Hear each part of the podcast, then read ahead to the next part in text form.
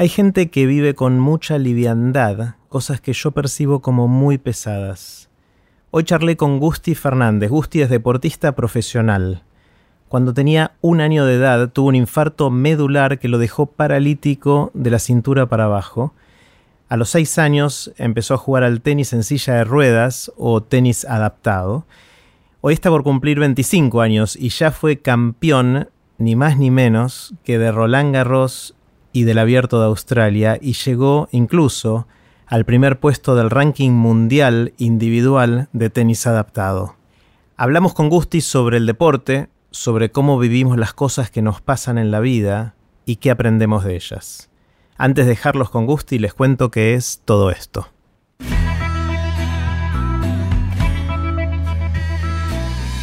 Esto es Aprender de Grandes, el podcast donde comparto lo que aprendo mientras intento aprender durante toda la vida y lo que converso con gente que admiro.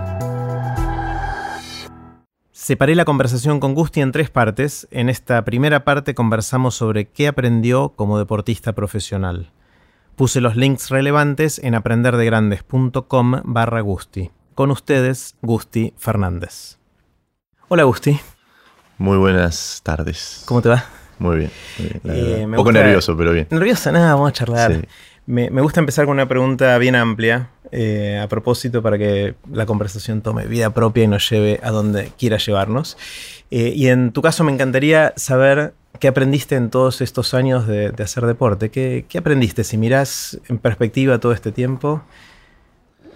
A, hacer deportes es, es realmente amplia la, la pregunta, porque además teniendo en cuenta que el deporte ha estado involucrado fuertemente en una parte muy importante de mi vida.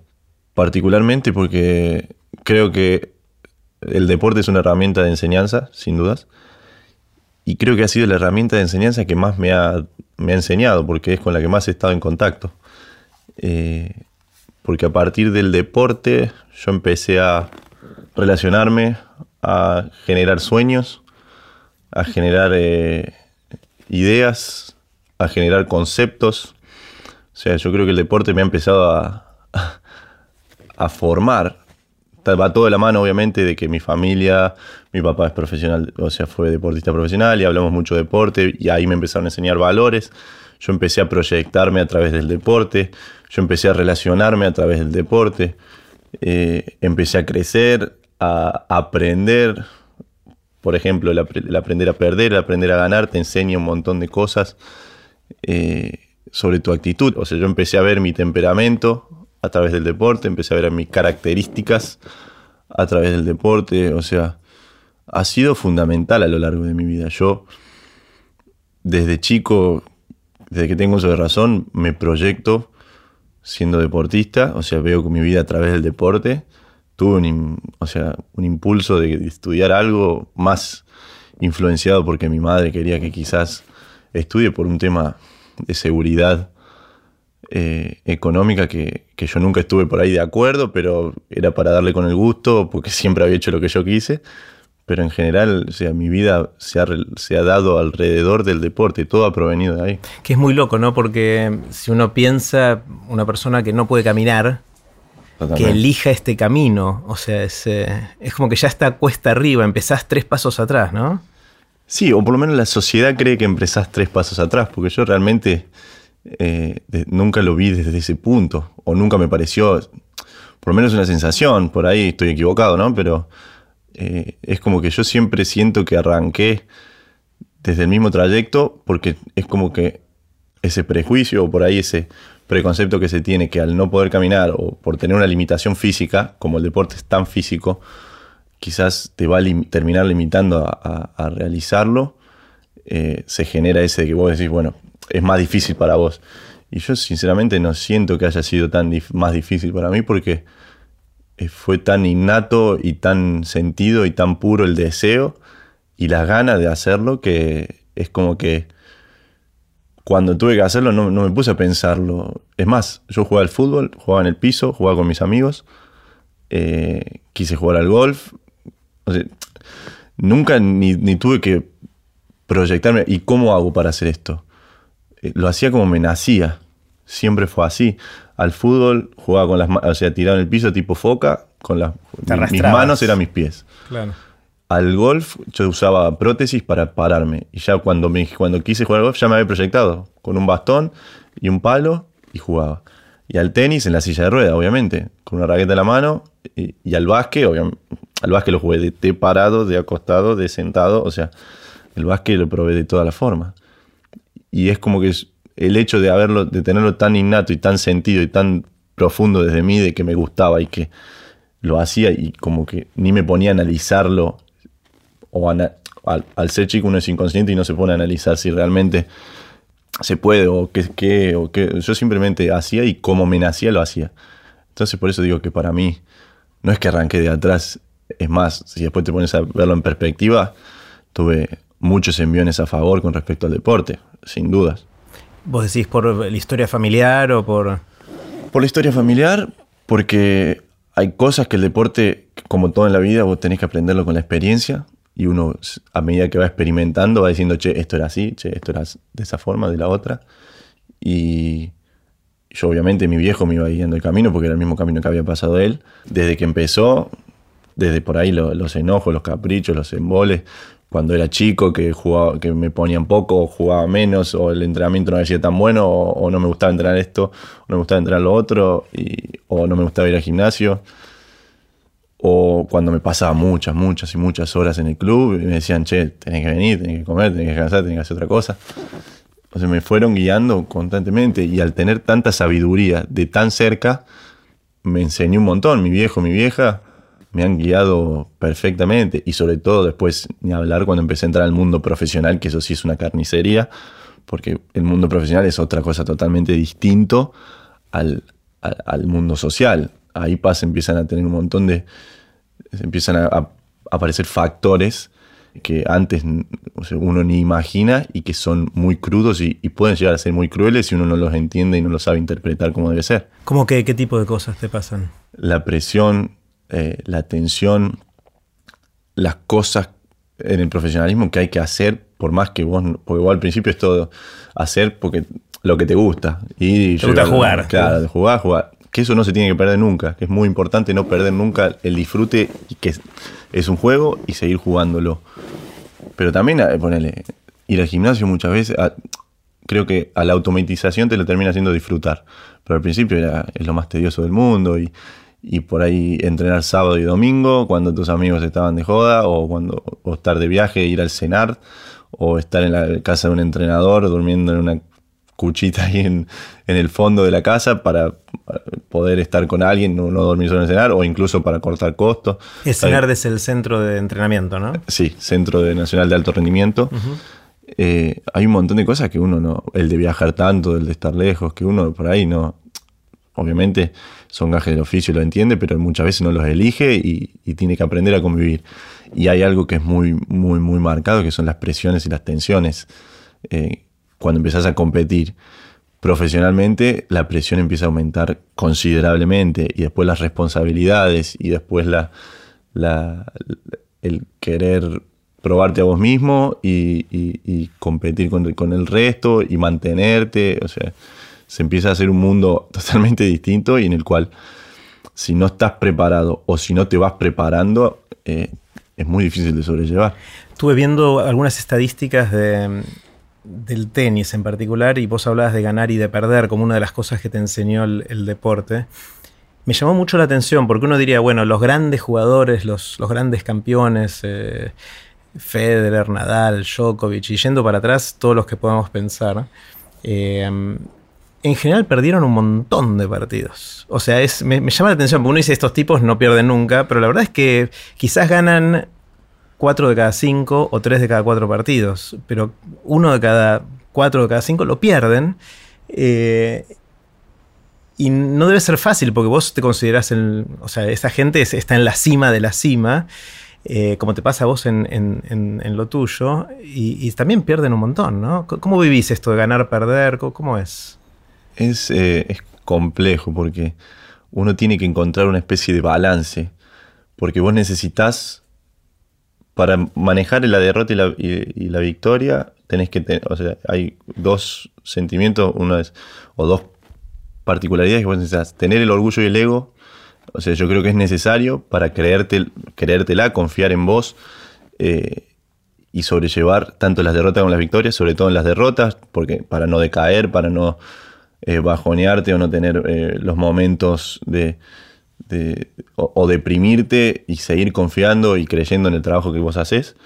Y después tenés que tener la humildad para en el momento, tanto como de que perdés o de que ganás, sobre todo si vas ganando y empezás a perder, de decir, primero cuando vas ganando mucho, es decir, bien, gané, pero ¿cómo, o sea, qué me trae acá? Todo el trabajo, todo el sacrificio, todo lo que hice durante tantos años, o sea, la humildad. Para mí la humildad es un valor fundamental, fundamental, y es algo que no se tiene que perder nunca, por más eh, grande y, exitoso en resultados y en no resultados seas. Eso es algo que es fundamental para poder sobrellevar una, una carrera, disfrutarla y poder exprimirla al máximo. Para poder lograr ubicarte en el momento en el que todo está bien y para lograr salir tanto con el orgullo y con el ego de los momentos en los que estás mal. No tener los problemas para arremangarte y seguir trabajando y volver a trabajar. y el tema con los deportes y en general también con el tenis, que es muy particular, es muy importante la regeneración constante. Pues vos ganás un punto y ya está, ya pasó.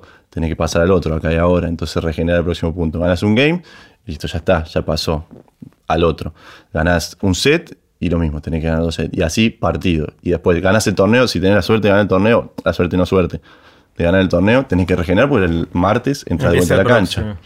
Entonces, la regeneración es constante, eso es mucho, la motivación interna que uno tenga, que va acompañada, que tiene que estar acompañada de, la confianza en sí mismo, que yo creo que es parte del ego y el orgullo que es necesario, también de la humildad de decir, bueno, ya está, gané, listo, perfecto, festejamos, pero el otro día tengo que agarrar, ponerme el, el overall de vuelta y volver a trabajar, y así día a día.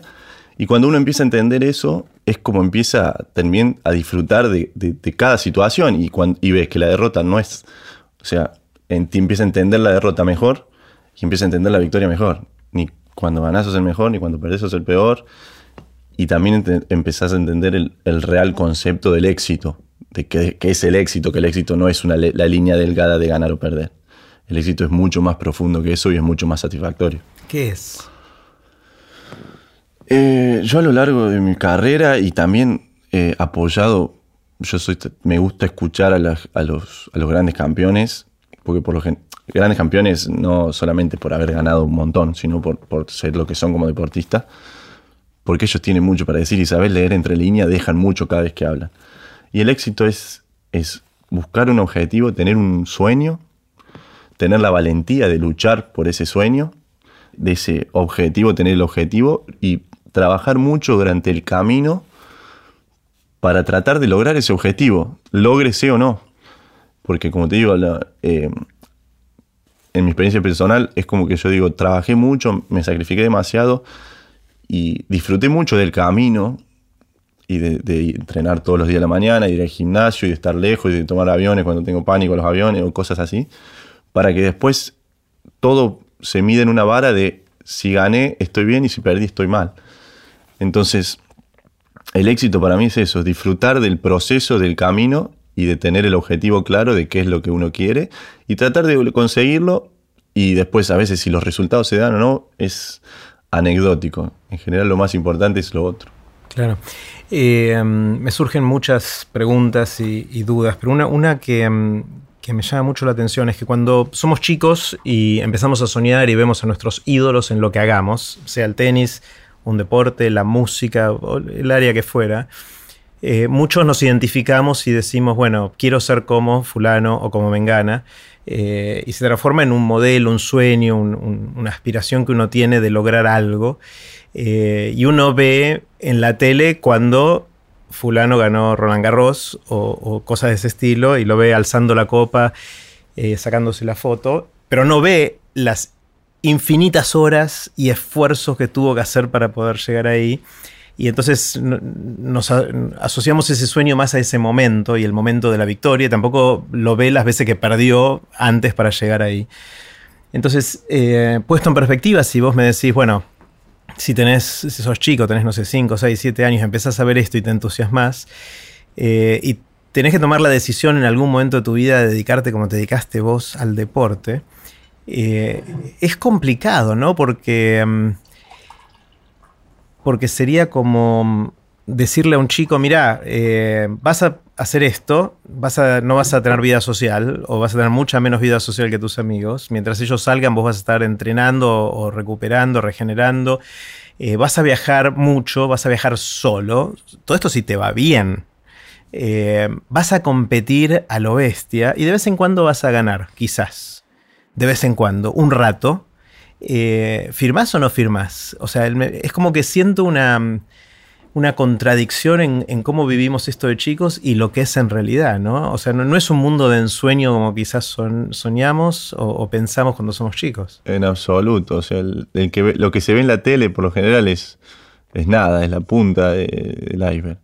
Igual yo creo que todo se resume a una pregunta, ¿viste? Cuando sos chico y que a veces es difícil. Yo tuve la suerte de ser muy determinado al respecto con eso.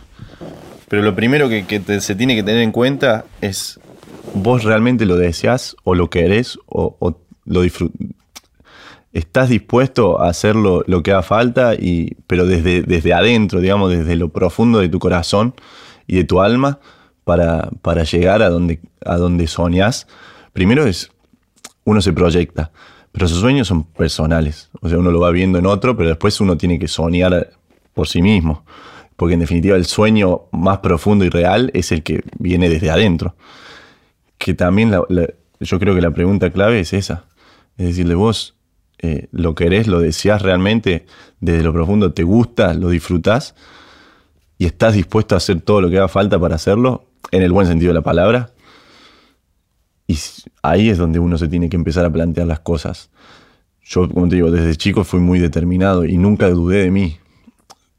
Tuve esa inconsciencia, buena, mala, no sé, llámese como quiera, de, decir voy a llegar o lo voy a hacer, voy a dedicarme a esto, voy a ser tenista profesional.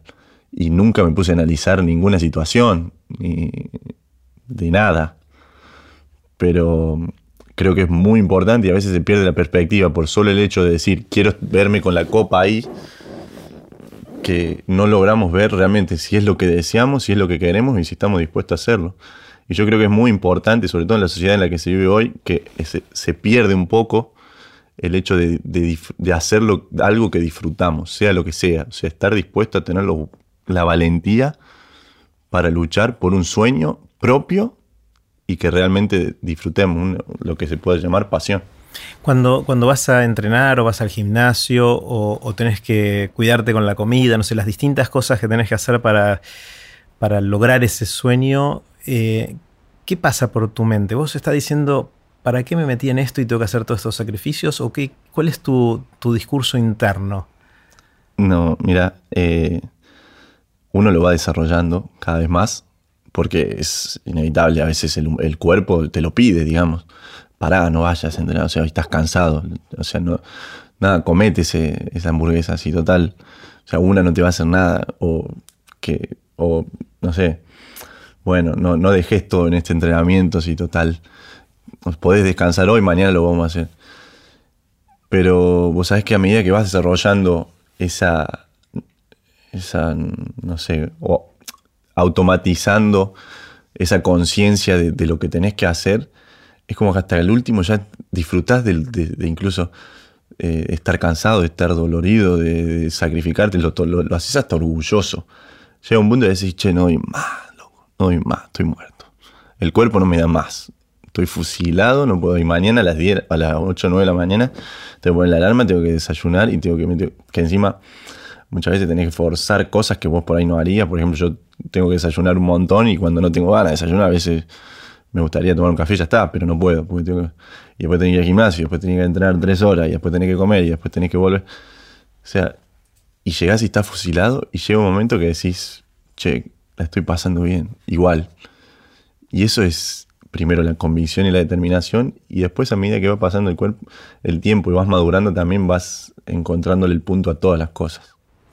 Gusti, ¿cuál fue el momento que más recordás, con más cariño, con más emoción eh, de, de, tu carrera deportiva hasta ahora? Profesional. Sí. Eh, estoy tratando de centrarme en uno porque es complicado. Hubo varios.